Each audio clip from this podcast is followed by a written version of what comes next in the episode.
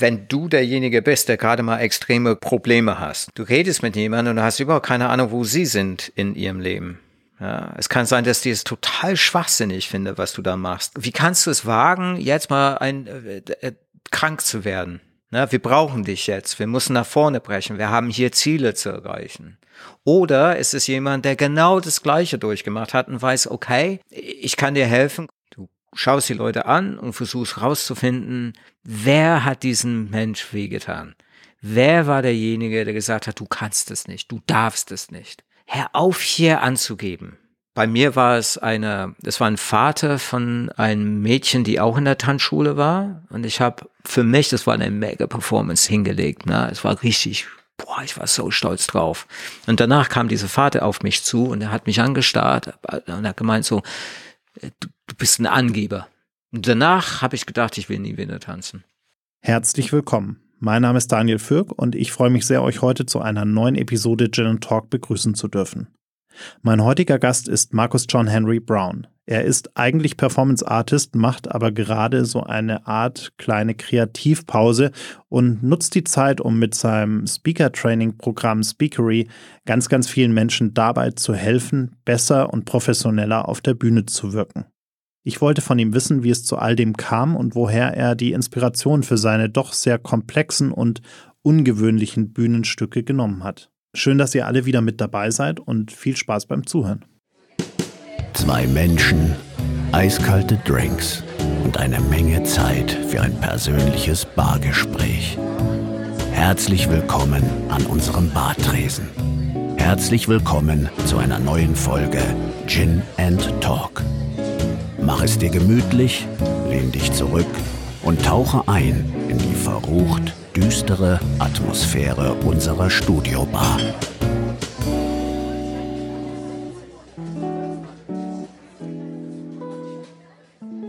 Lieber Markus, du bist wahrscheinlich der Gin Talk Gast, der am alleröftesten an diesem Bartresen gesessen ist und der fast 100 Episoden gebraucht hat, bis er jetzt endlich mal auch hier bei Gin Talk zu Gast ist. Herzlich willkommen. Danke. Hello.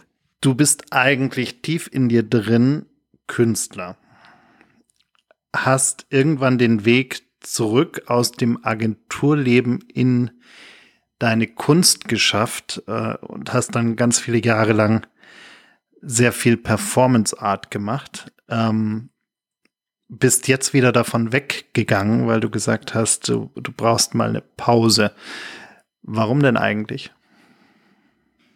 Also, da ist sehr, sehr viel in diese eine kleine, scheinbar kleine Frage, ne? Ob ich tief in meine Innere ein Künstler bin. Meine jüngste Tochter hat mal gesagt, hey Papa, du warst mal Künstler, ne? Weil ich war schon mal Künstler und hab schon mal gesagt, na komm, lass das mal, ich mach was anders.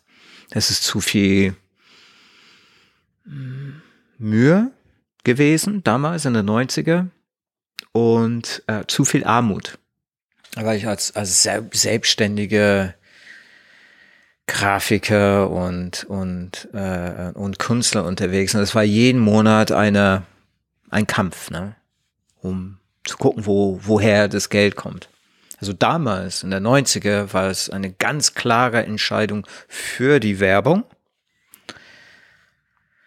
weil äh, die Agentur damals, Amagati Puras Lentas, hat eine Website von mir entdeckt von einer meiner Ausstellungen und die wollten wissen, wer es gemacht hat. Und das habe ich gemacht. Und ich habe gesagt, hey geil, ist Bock, zu uns zu kommen. Kannst mal mit uns in unserer New Media Abteilung mal so Unfug machen, weißt? Und ich habe äh, das angehört und habe gesagt, ja, mei, das, das könnte spannend sein. Und ähm, hat das da mit meiner damaligen Frau besprochen und sie hat gesagt, ja, wie viel Geld kriegst du da? Ich weiß es noch nicht, ich habe hab keinen Vertrag. Und so, ja, schau es erstmal mal an.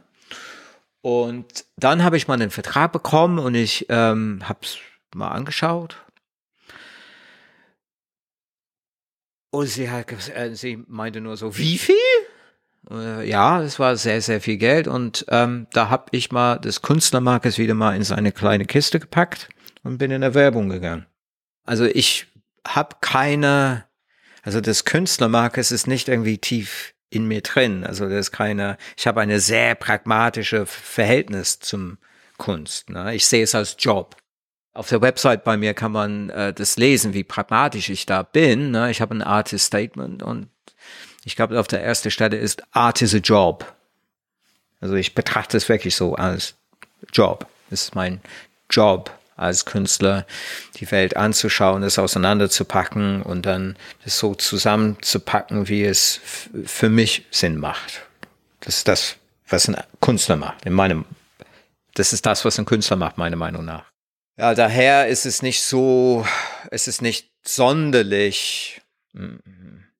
daher ist es nicht unbedingt so äh, außergewöhnlich, dass ich wieder sage, hey, ich mache mal eine Kunstpause, ähm, weil ich das immer wieder mal gemacht habe. Dieses Mal ist es aber ein bisschen anders. Es, der Arbeit mit meinem letzten Stück, The Hustle Royale, war schwierig, emotional schwierig äh, es ging um eine Phase in meinem Leben, wo ich äh, nicht sonderlich, wo es mir nicht sonderlich gut ginge, wo ich gesundheitlich und auch vor allen Dingen mental nicht sonderlich gut drauf war.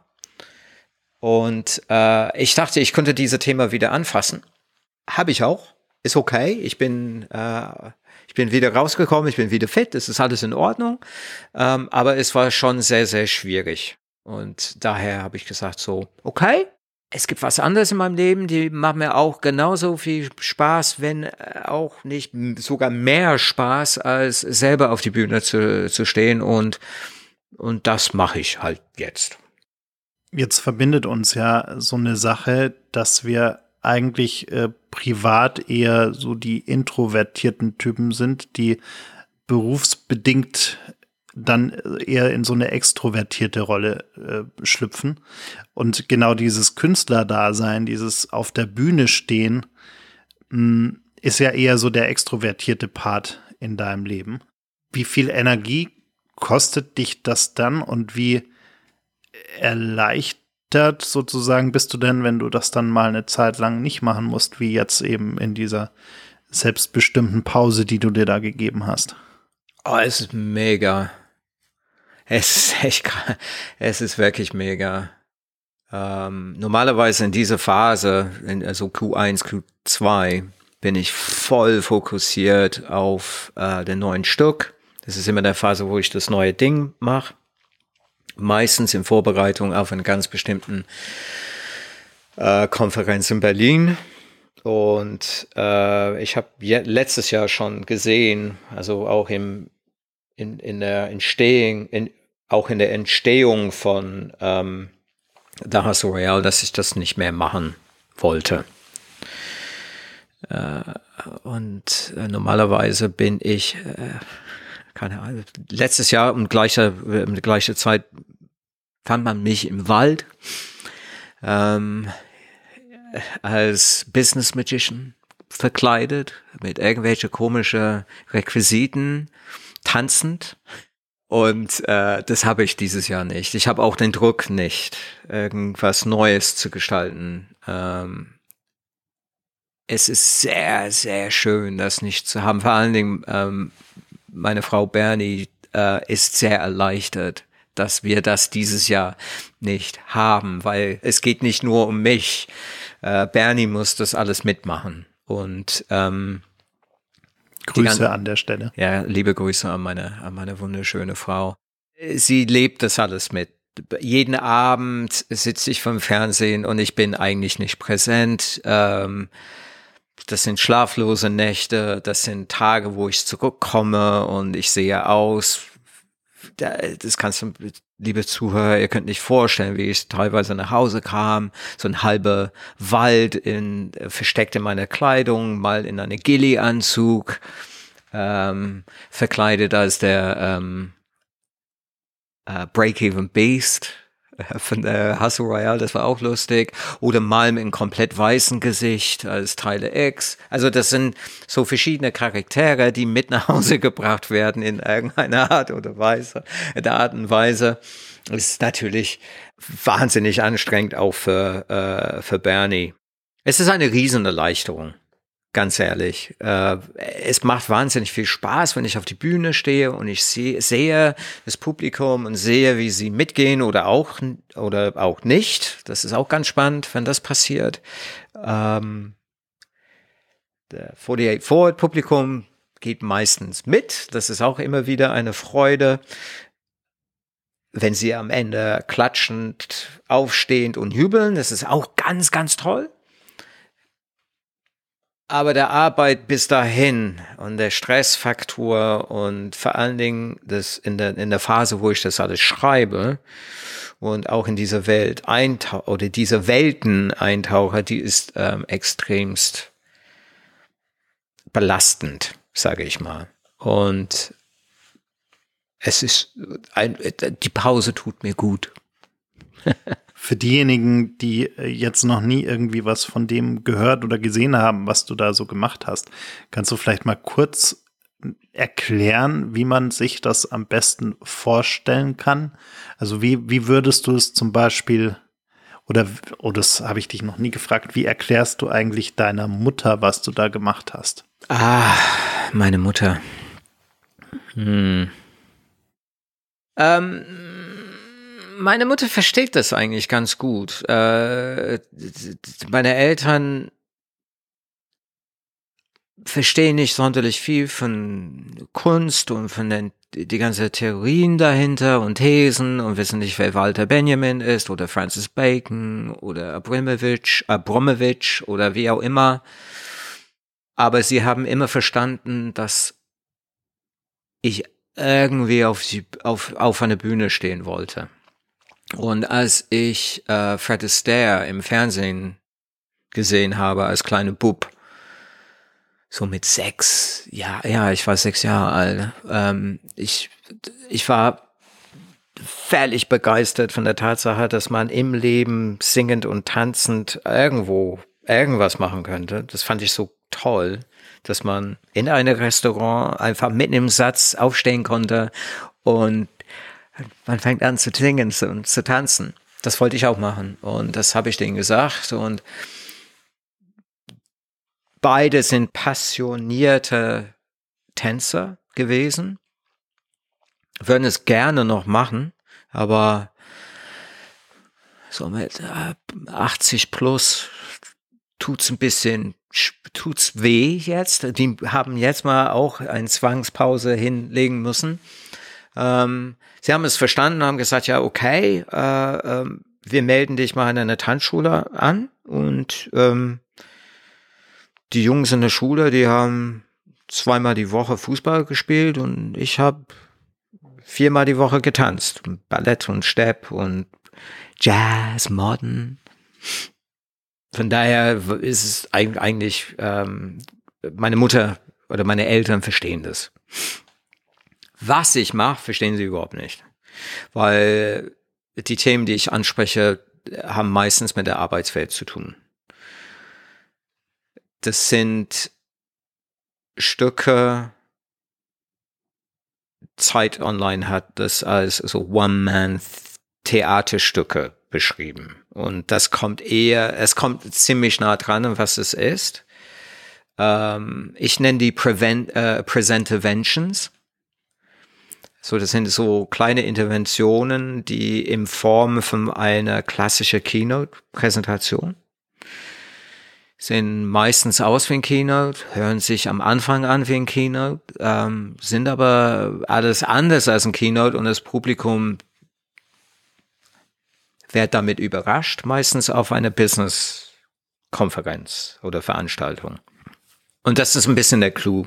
Na, es ist eine, ein Bruch von dieser, von dem Kontext von Konferenz oder Festival oder Kongress oder ähm, so Veranstaltungen. Na. Das ist nicht, ähm, das ist irgendwas, was man vielleicht eher in ein Theater oder eher ähm, in eine Galerie erwarten würde.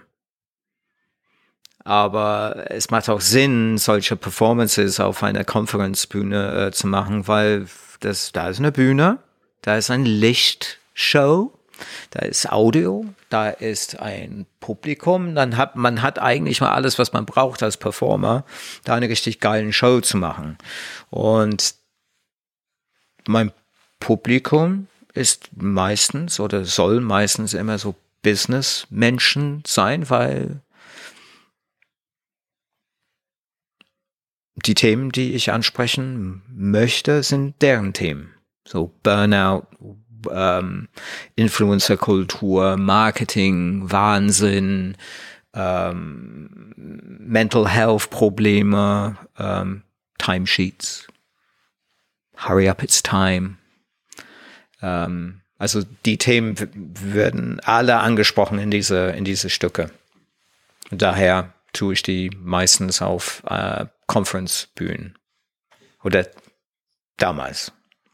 Eins meiner Highlights letztes Jahr, ähm, ich werde keine Namen nennen, aber vielleicht hört uns ja der ein oder andere zu, der sich angesprochen fühlt.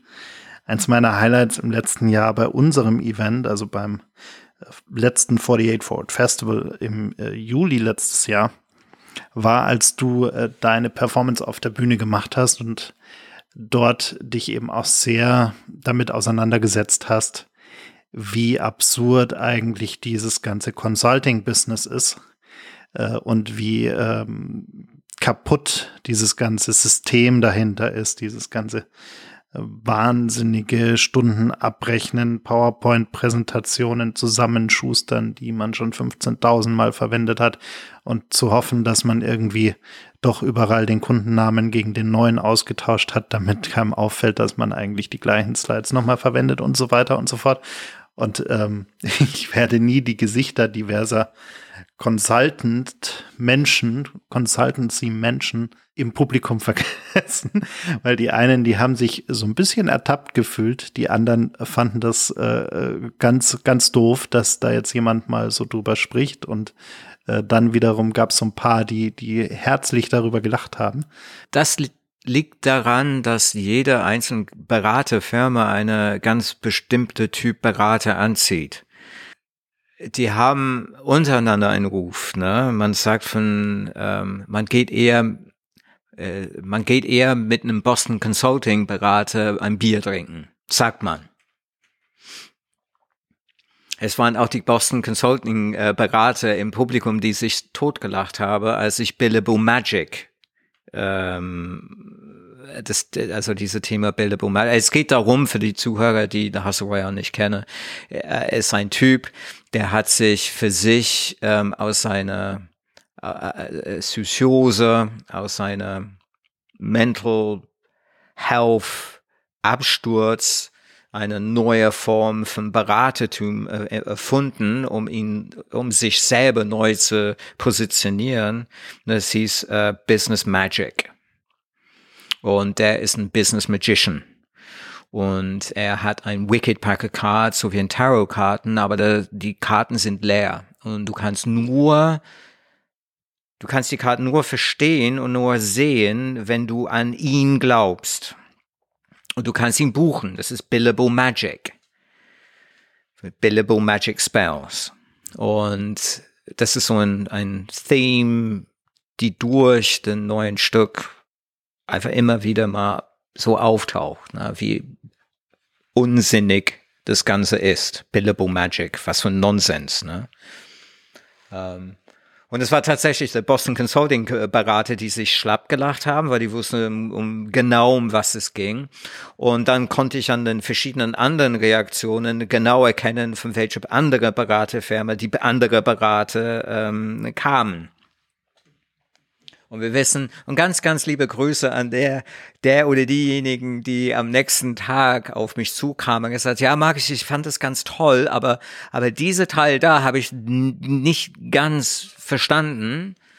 Und da gibt's ein Spiel in, ähm, in den, in den Stück, es heißt ähm, Find the, Find the Break-Even Beast.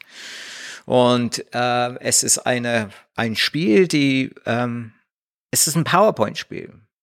die Felder sind immer gleich. Man kann immer nur gewinnen mit Billable Magic. Und äh, es war genau dieses Teil, die er nicht verstanden hat. Und es ist genau sein Business Model. Und das fand ich ganz, ganz schön. Also ja, die Stücke haben schon ein Message und die haben einen Impact und die, die machen auch Spaß. Die machen Spaß. Also der, die Themen, die da drinnen sind, sind ernst. Also es geht auch, es geht um, wie, wie gesagt, es geht um Mental Health, es geht um ähm, ähm, Selbstmordversuche, es geht um ähm, Positionierung, um ähm, Business, äh, wahnsinnige Business Model. Es geht in alle diese Dinge, die ähm, jeder, jeder Mensch kennt. Ja? Also jeder Mensch, der einen Job hat, kennt alle diese Themen. Den Druck, der, der, der, der die Timesheets, ähm, Neid, Ego, äh, Unsicherheiten. Es ist auch ein Thema, die in sehr, sehr viele ähm, Gin and Talk Podcasts immer wieder auftaucht. Das ist das Thema Imposter Syndrome. Wer sind wir? Wer wollen wir sein? Was treibt uns an? Tun wir genug? Ein sehr, sehr gerne gern genommene Motiv, dass ich stehe vor dem Spiegel und erkenne nicht mehr, wer da steht. Darum geht's auch.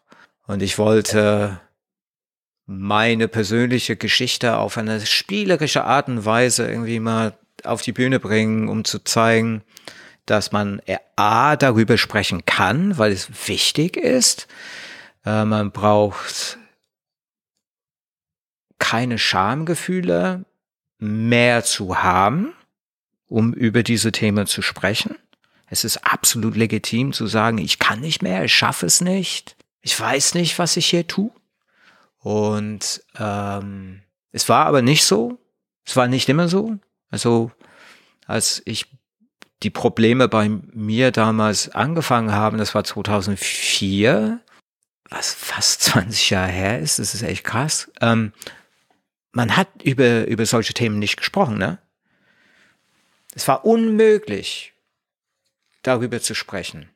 Ich bin in ein, irgendwann mal in ein Krankenhaus gegangen, in diese, in ein, Klin in ein Klinikum in Gauting, habe ich geheim gemacht.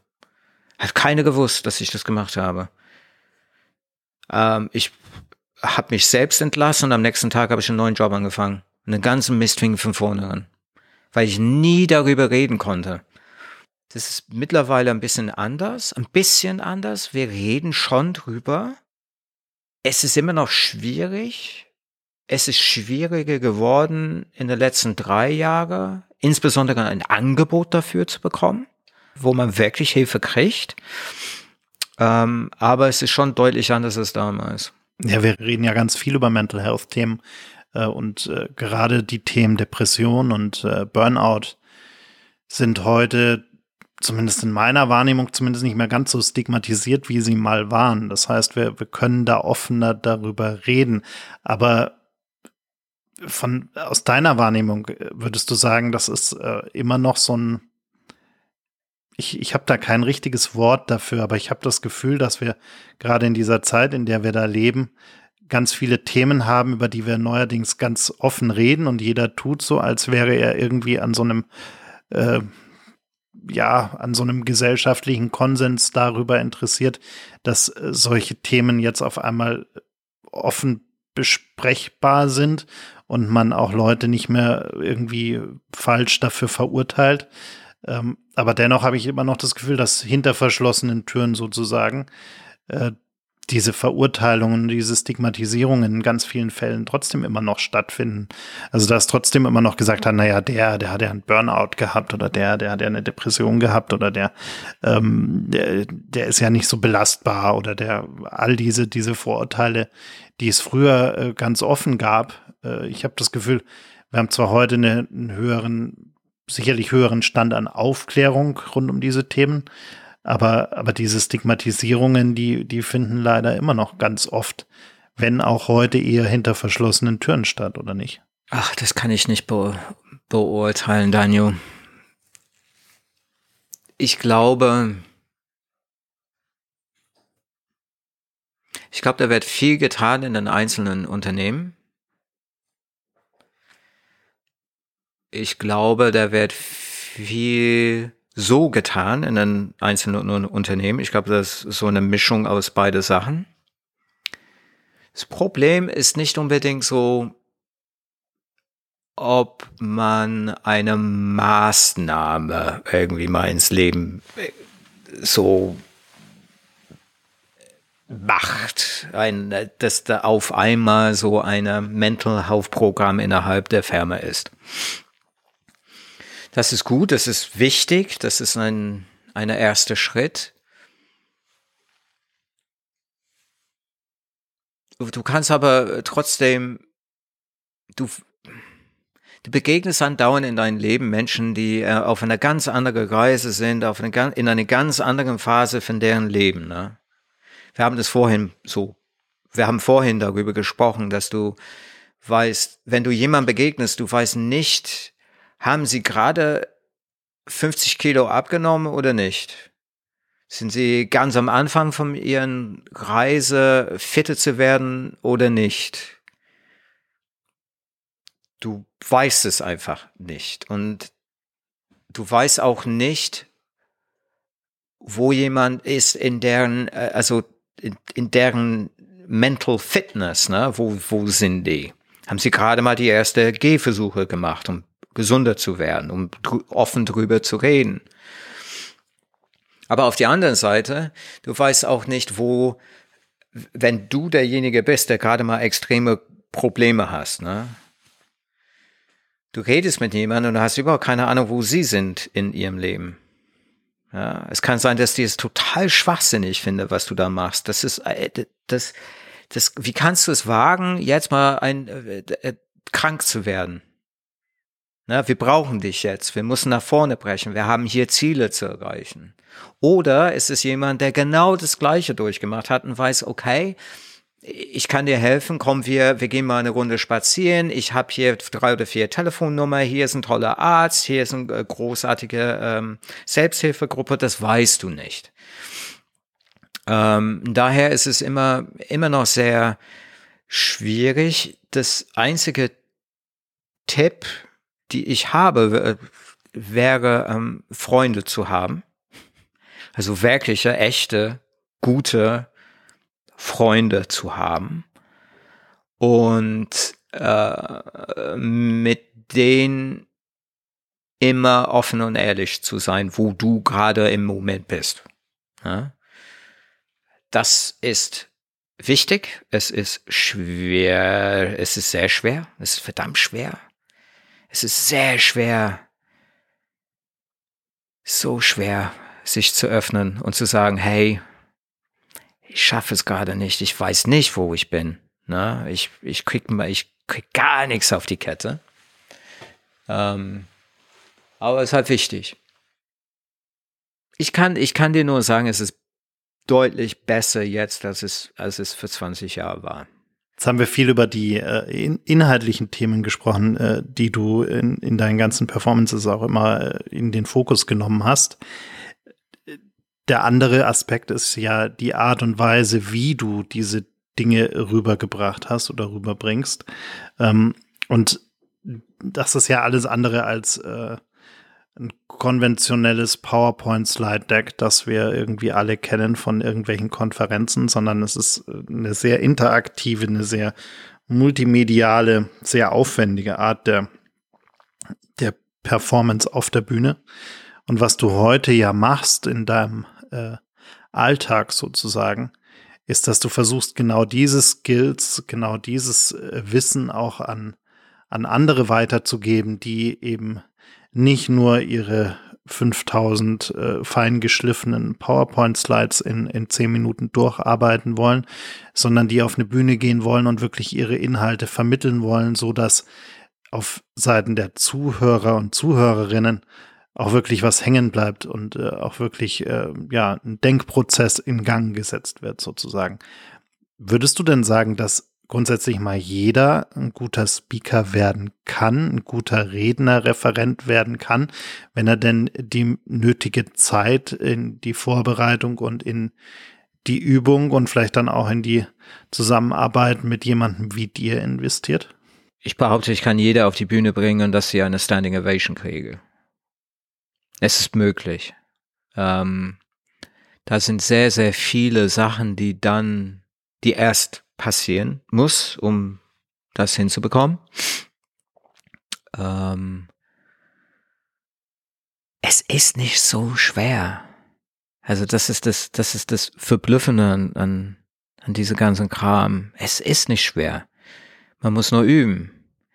Und ich frustriere jede Menge Senior Management Leute und aber auch äh, Journalisten mit diesen, mit diesen Antwort, wenn sie fragen, Markus, erzähl uns mal die, die Geheimnisse von, von Präsentieren. Wie wird man zum großen Performer auf die Bühne? Und es ist, Leute, ihr müsst üben.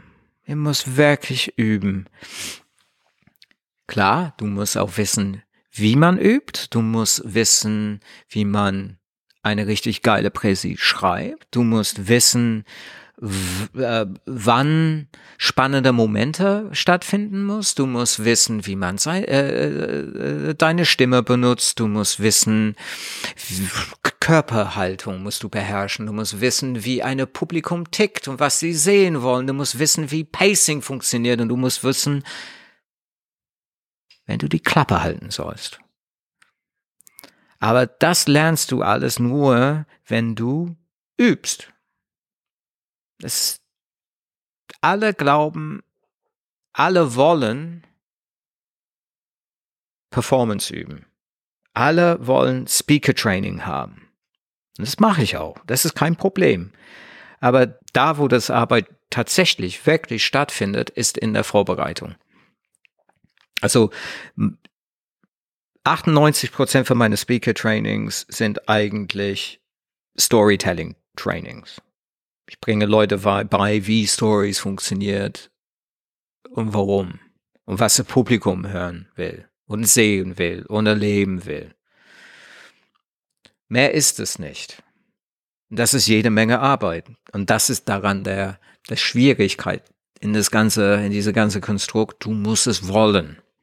Jeder, der zu mir kommt, will was verbessern das macht es leichter, denen klar zu machen, dass sie es, die muss es wirklich, wirklich wollen, um wirklich, wirklich gut zu sein. Und das ist, das ist der wirkliche Trick. Es ist wirklich Disziplin, Focus, Zeitmanagement, Mut und Üben. Und dann kann ich jede auf die Bühne bringen und jede kriegt ihren Standing Ovation. Ich habe eine auf die, ich habe eine auf den TEDx Bühne gebracht. Er hat 17 Minuten lang gesprochen auf Englisch und er kann kein Englisch. Liebe Grüße an diese Stelle, falls er zuhört. Ich habe auch äh, Menschen gehabt, die, du hast es mal gesehen, du hast Fotos gemacht von, von einen offenen äh, ähm, Speakery Session. Es dauert nur 60 Minuten man, man hat was, wo, wo wir gedacht haben, wow, das, das ist schwierig. Und dann am Ende haben wir irgendwas, wo wir gesagt haben, das war geil. Ja, und das hat nichts mit irgendwie Magie oder Silver Bullets oder es ist einfach nur ganz klar arbeiten, gucken, was die Barriere sind, was die Hemmungen sind, was die,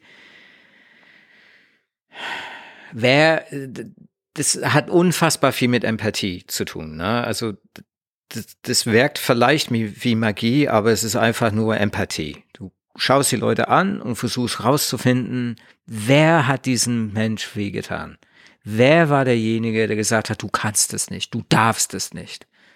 Hör auf, hör auf hier anzugeben. Ja, bei mir war es eine, das war ein Vater von äh, ein, ein Mädchen, die auch in der Tanzschule war. Und ich habe für mich, das war eine mega Performance hinge hingelegt. Ne? Es war richtig, boah, ich war so stolz drauf.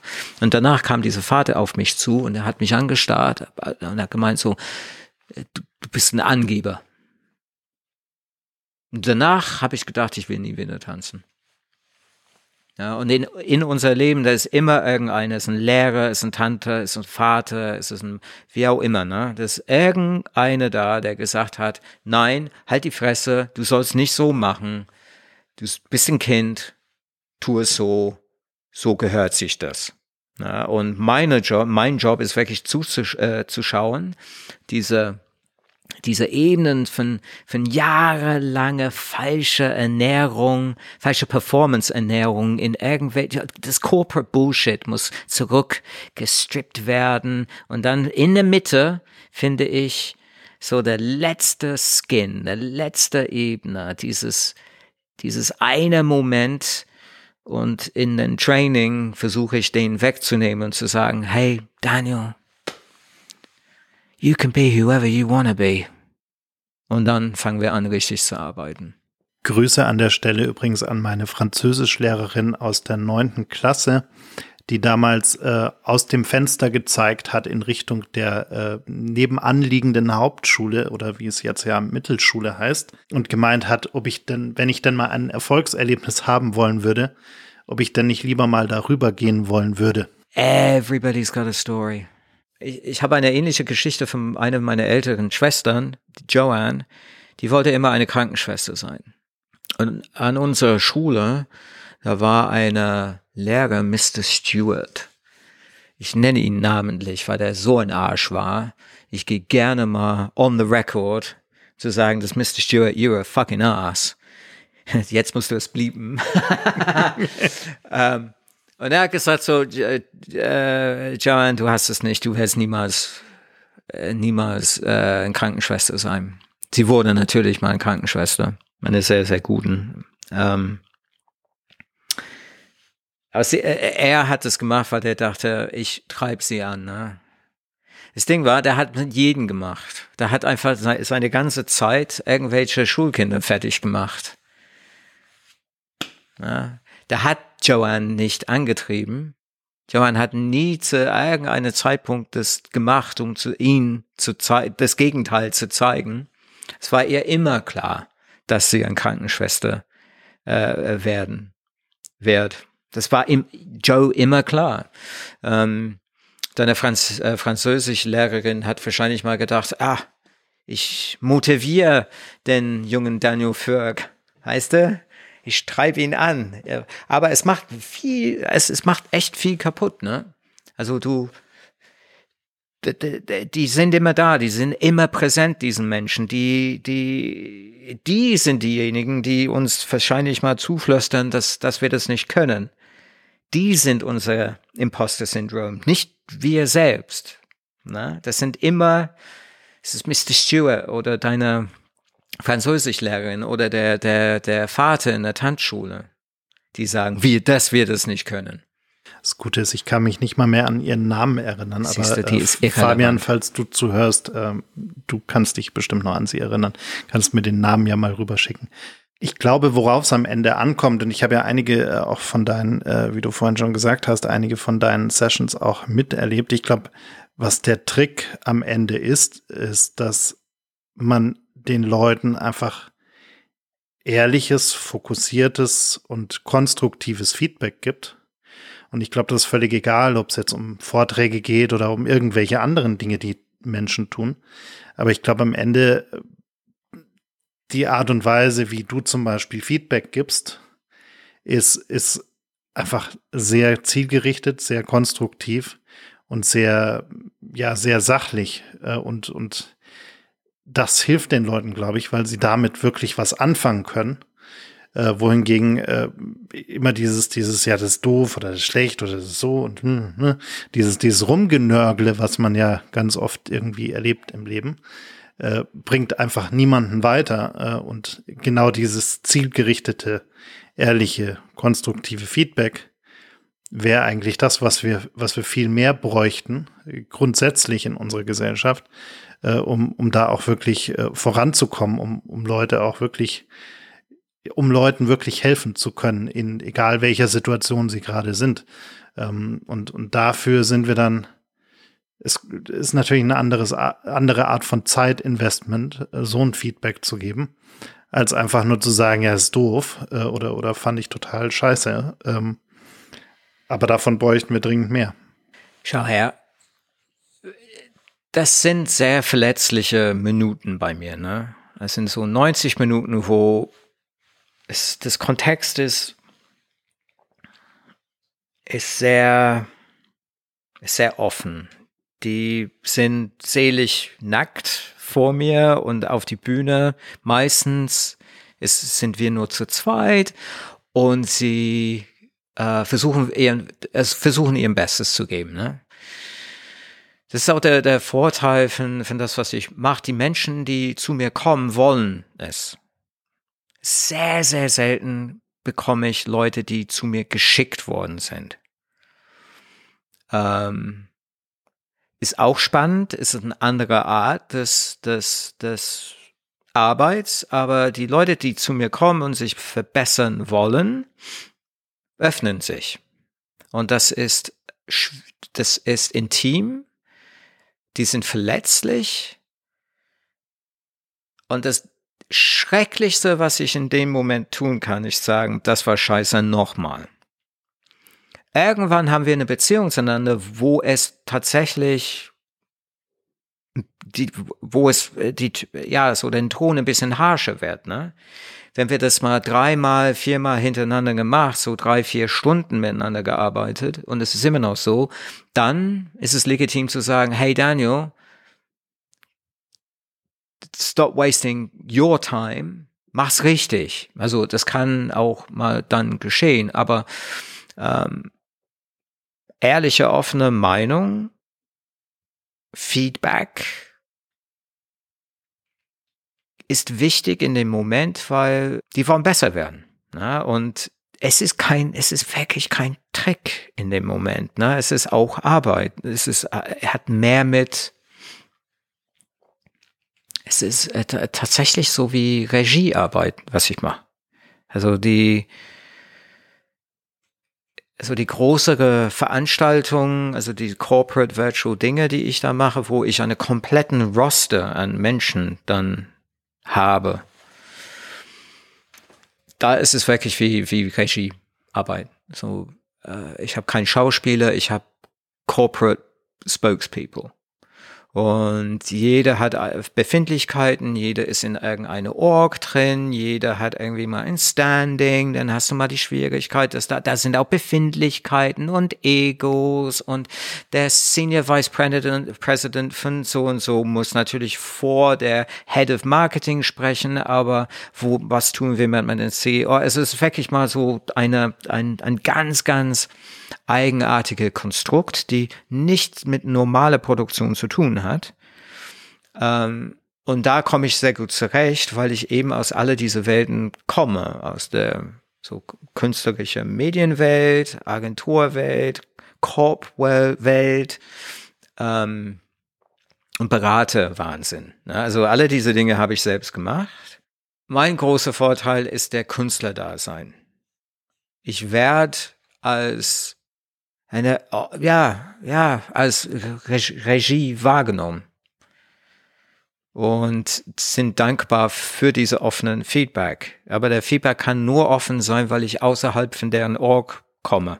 Und das, was du gerade ansprach, ist, dass wir diese offene Feedback innerhalb den Org brauchen. Eine Kultur, wo das dann möglich ist. Es gibt einige Firmen, wo das so ist. Es gibt einige Firmen, wo das da als, als Bestandteil von deren Leadership Principles ähm, steht. Ne? Also Amazons uh, Disagree, Have a Backbone, Disagree and Commit zum Beispiel. Das ist auch eine davon.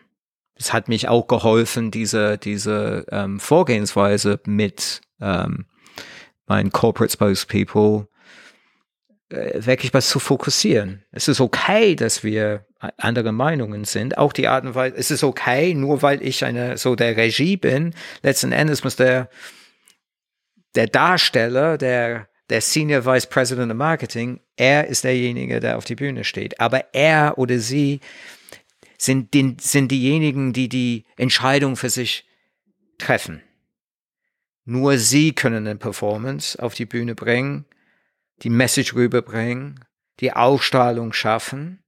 Ich kann nur Notizen geben und ihnen helfen, diesen Weg zu finden. Aber die Entscheidung und die Verantwortung, das so zu tun, dass es eine Publikum mitreißt und dass sie ihr Message rüberbringen und dass es einen Impact hat, das kann nur derjenige auf die Bühne. Und daher versuche ich immer mal eine, eine, diese Kultur aufzubauen mit meiner, mit meiner, mit meiner Speakery-Kunden. Wir brauchen mehr davon. Absolut, ja. Ich glaube, das ist auch ein ganz guter Appell, äh, dass man da wirklich mal auch, auch wirklich Zeit investiert äh, und, und sich auch die Zeit nimmt, äh, um, um da einfach äh, ja auch wirklich was, was Gutes am Ende abliefern zu können.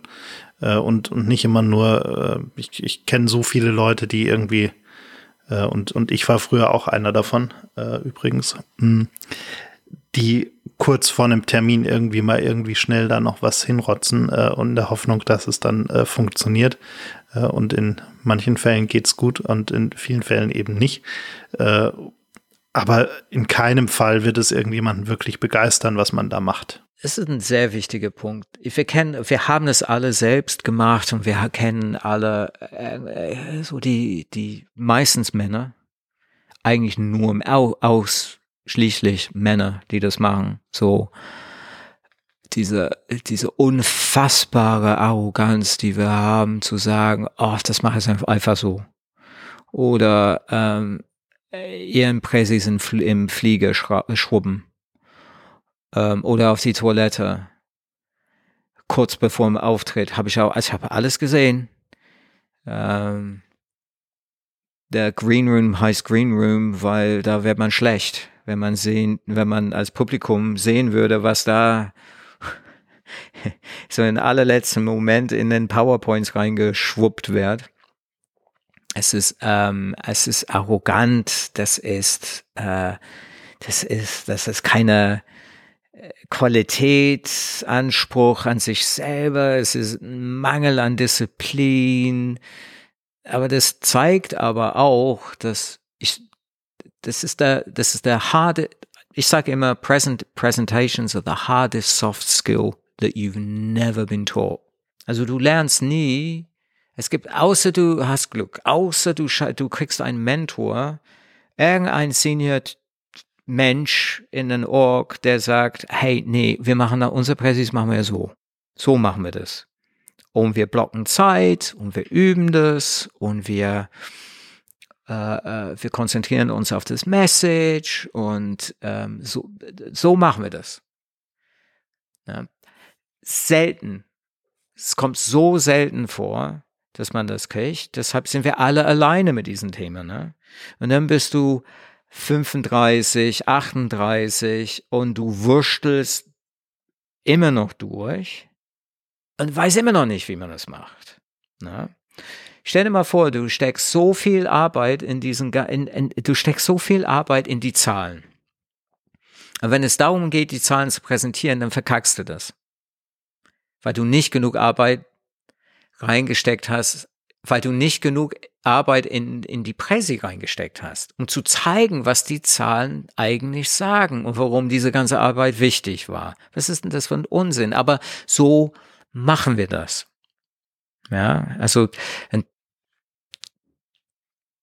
das ist so ärgerlich. Das ist, es macht den ganzen Arbeit davor zunichte. Überleg doch mal, wie viele Menschen, wie viele, wie viele Zuhörer wahrscheinlich mal Excel, Excel Work, äh, Excel Trainings gemacht haben. Das ist ein total, es ist nicht nur, es ist ein sehr deutsches, äh, deutsches Ding, aber finde, es ist aber, es findet weltweit statt. Also Sachen wie Excel sind wichtig, Sachen wie Präsentieren nicht. Excel ist Mathe, präsentieren ist irgendwie Selbstdarstellung. Daher viel, viel mehr Fokus auf Excel und Google Sheets und Mathe. Und ah, das mit dem Präsi, der er kann das gut. Das geben wir mal den Daniel, weil der Daniel ein guter, der kann das gut. Der hat mal auf einer Konferenz. Der geht auf den, den, den, den Demexco oder OMR oder der geht nicht auf vor, weil es gibt kein Präsis mehr. Aber weißt was ich meine, ne? Also es ist immer diejenigen, die angeblich so eine God-given Talent für Präsentieren haben, kriegen dann die Präsi zu machen, weil die es irgendwie von, der da hat diese Präsentationsgehen. Es ist der Wahnsinn. Hast du mal gesehen, was der Daniel auf die, das ist der, und der weiß ganz genau, wenn er klicken muss. Und, oh, das ist ganz toll, wie der das macht. Ja, und dann rutscht dann, äh, dann, dann, dann hat man diese, diese, diese, diese unfassbar nervige Dynamik, wo, ja, ich bin fürs Exo zuständig und Daniel macht den Präsi. Aber Daniel hat überhaupt keine Ahnung von den, von den ganzen Zahlen. Ja. Aber Susanne hat die, hat die Zahlen gemacht und sie musste es eigentlich präsentieren. Aber nein, Daniel macht die Präsi, weil Daniel, das hat die immer, immer die Präsis gemacht und er ist auch Senior Vice President of Präsentation. Ne? und bunte Bilder und den Schmarrn. Und die Leute, die da zuschauen, sind immer Senior, die sind alle alte weiße Männer. Also Daniel muss mal die Präsi machen. Obwohl Susanne, die die Zahlen gemacht hat, es eigentlich mal machen musste. Es ist, das ist Wahnsinn. Wir haben alle tausende solche Geschichten. Meine allerersten Pitch habe ich komplett geschrieben und durfte kein einziges Slide präsentieren. Das hat, der, äh, hat der Geschäftsführer gemacht. Es war beim Bank, da waren 30 Männer, alle weiß, alle grau, alle über 60. Er hat eine Stunde lang präsentiert. Mein Kram! Hat überhaupt keine Ahnung gehabt, wo, worum es ging. Es ging um das Zeug Internet. Damals, wann war das? 96? Ähm, und äh, am Ende wurde auf den Tisch geklopft. Wir haben den Pitch gewonnen.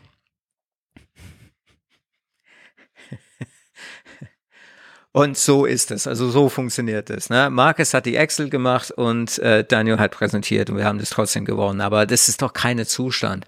Und das, deshalb ist es wichtig, dass wir alle ein bisschen mehr Selbstverantwortung übernehmen und sagen, verdammt nochmal, ich habe gelernt, wie ich, äh, vom, ich habe Couch to 5K gemacht, jetzt kann ich 5K joggen. Ich habe 10 Kilo abgenommen, das habe ich auch irgendwie gelernt, wie es macht jetzt nehme ich mal mal eine Stunde pro Tag und ich kriege meine Prezi-Skills im Griff. Das ist doch ein, ein wunderbarer Appell an alle, die uns zuhören, damit, damit direkt mal anzufangen. Mein Highlight sind übrigens die Leute, hatte ich jetzt gerade auf der South by in, in Austin wieder, äh, auf einem Side-Event, äh, Grüße an der Stelle, äh, die Leute dabei haben, die für sie klicken weil ah, ja, wo dann ja, immer, ja, wo sie immer glauben, es wäre ja offensichtlich, wo der andere klicken soll und dann kommt irgendwann dieser Blick über die Schulter zu demjenigen, der klicken soll und dann wird irgendwie wild mit dem, mit dem Kopf gestikuliert und dann versteht er das aber immer noch nicht und dann hört man immer dieses jetzt weiter, weiter, next, nächstes Slide bitte. Ähm, äh, allerdings, ich finde es, allerdings, ich finde, dass wenn man das äh, richtig einsetzt in eine sehr, wenn es eine sehr humorvolle Setting ist, kann das sehr, sehr, sehr, sehr lustig sein. Ungewollt lustig ist nie, ist, ist never a good look.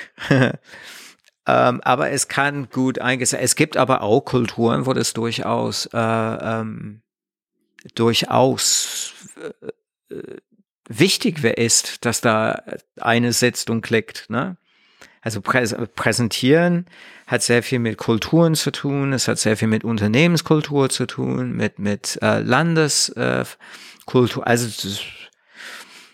da ist, das sind, da spielen sehr, sehr viele Faktoren eine Rolle im Präsentieren. Insofern bewerbe ich mich dann für deinen nächsten Vortrag, wo auch immer er sein wird, als Senior Vice President äh, Weiterklicker. Ähm, und, und danke dir aber erstmal. Ja, kriege ich jetzt mal meine alkoholfreien Gin. Ja, bekommst du sofort. Äh, sehr, sehr gut. Aber davor sage ich noch Danke, dass du dir die Zeit genommen hast. Sehr, sehr gerne, immer gerne. Das war's leider schon. Die letzte Runde ist ausgetrunken, das Gespräch zu Ende. Vielen Dank fürs Zuhören. Bitte nimm Rücksicht auf die Nachbarn und sei leise, wenn du die Bar verlässt.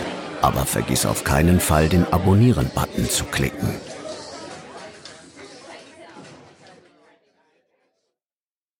Gin and Talk ist ein Podcast von 48 Forward, produziert in den 48 Forward Studios in München.